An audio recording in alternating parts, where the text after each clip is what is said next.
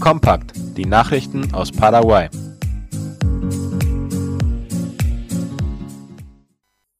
Kampagne soll Unfälle während der Silvester- und Neujahrszeit reduzieren helfen. Das Ministerium für Kommunikation und Informationstechnologie, MITIC, das Unfallkrankenhaus und die Nationale Agentur für Verkehrs- und Straßensicherheit, ANTSW, haben die Kampagne No manejes Kaure, zu Deutsch etwa Fahre nicht unter Alkoholeinfluss, gestartet. Darüber schreibt die Zeitung OI. Das Ziel ist, die durch den Konsum alkoholischer Getränke verursachten Verkehrsunfälle während der Feierlichkeiten zum Jahresende zu reduzieren. Der Generaldirektor für Bildung und Kommunikation im MITIG, Guido Velázquez, betonte die Bedeutung der Kampagne und erwähnte die Einrichtung eines Arbeitstisches, der die weiteren Details definieren wird. Er glaube, dass die Kampagne Leben retten und den Bürgern bewusst machen kann, dass sie die Silvester- und Neujahrsfeier lieber mit ihren Familien und Freunden statt im Krankenhaus verbringen möchten, so Velázquez.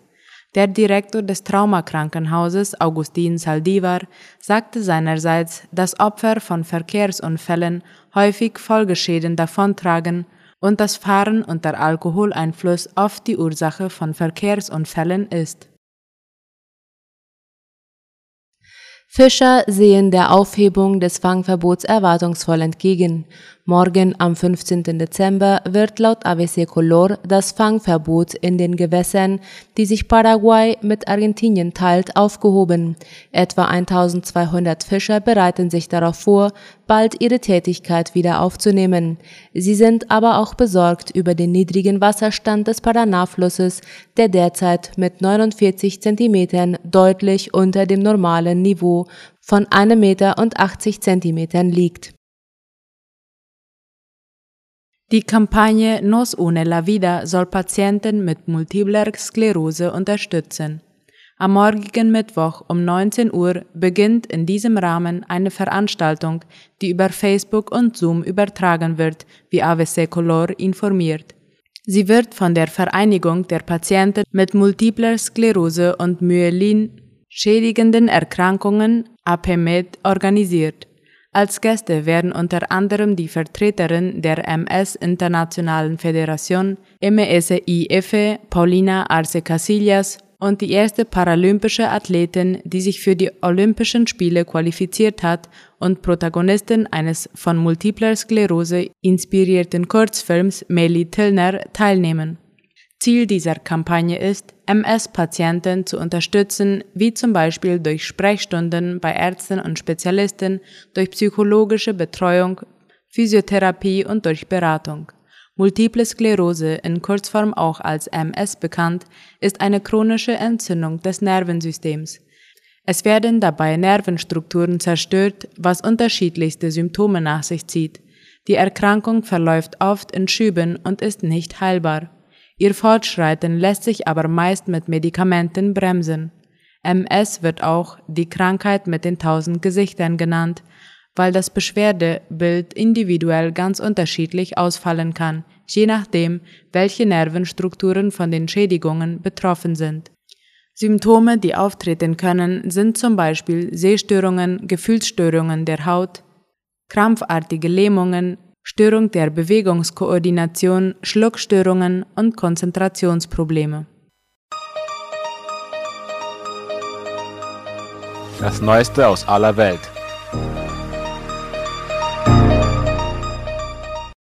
Italien hat die Kooperation mit der libyschen Küstenwache wieder aufgenommen. Italien setzt trotz Kritik weiter auf eine Kooperation mit dem nordafrikanischen Land. Laut der Tagesschau argumentiert der neue italienische Präsident Mario Draghi, dass Libyen nur durch die Zusammenarbeit mit Europa wieder stabilisiert werden könne. Um der engen Beziehung Italiens mit Libyen Ausdruck zu verleihen, habe man der libyschen Küstenwache nun eines der teuersten italienischen Marineschiffe zur Verfügung gestellt. Hiermit sollen in Seenot geratene Flüchtlinge gerettet und Menschen- und Waffenschmuggel bekämpft werden. Es geht hier aber nicht nur um Libyen, sondern auch um die Türkei. Italien und damit Europa kehren an der Seite der libyschen Küstenwache zurück. Dort standen zuletzt türkische Soldaten, die vor rund zwei Jahren von der damaligen Regierung in Tripolis gerufen wurden und die trotz der Vereinbarung der Berliner Libyen-Konferenz immer noch im Land sind. Laut der Libyen-Expertin Saini Fasanotti geht es bei dem Thema um ein mögliches Erpressungspotenzial der Türkei in der Migrationspolitik, auch im Norden Afrikas, denn wer die Migrationsströme in dieser Region kontrolliert, in diesem Fall die Türkei, hat eine riesige Kraft Europa gegenüber. Und diese Kontrolle wolle man sich angeblich mit der erneuten Zuwendung zu Libyen zurückerkämpfen, so die Einschätzungen der Experten. Kanada will indigene Kinder mit 28 Milliarden Euro entschädigen.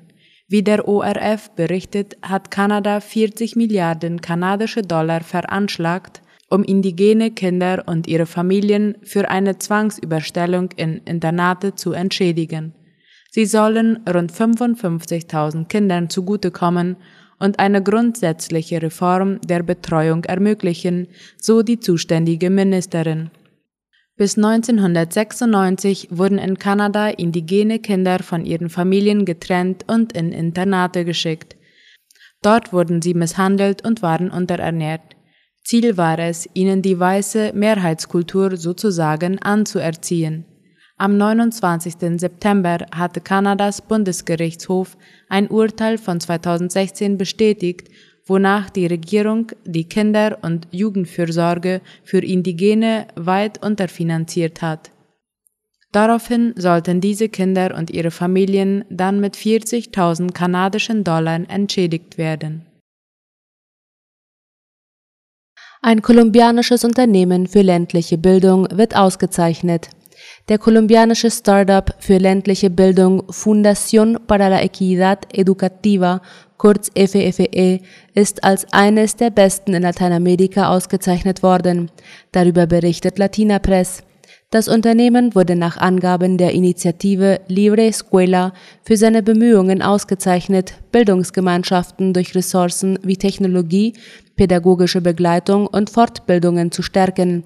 Für diese Initiative hat FFE ein Preisgeld von 6000 US-Dollar erhalten.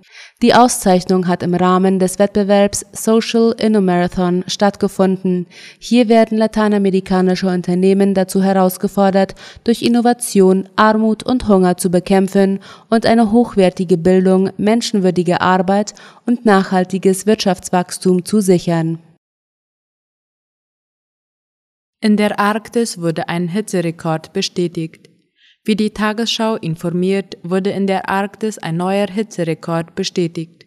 Im nordsibirischen Verchojansk gibt es seit 1885 eine meteorologische Beobachtungsstation, welche im Jahr 2020 die Höchsttemperatur mit 38 Grad Celsius gemessen hatte. Somit lagen die Temperaturen in der Region rund 10 Grad über dem langfristigen Durchschnittswert. Das führte zu verheerenden Waldbränden und einer großen Meereisschmelze.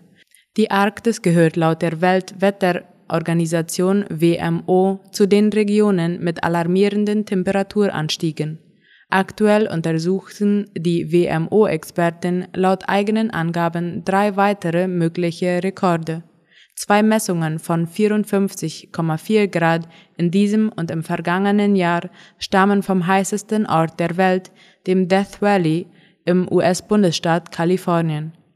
Zudem wurden diesen Sommer 48,8 Grad auf Sizilien gemessen.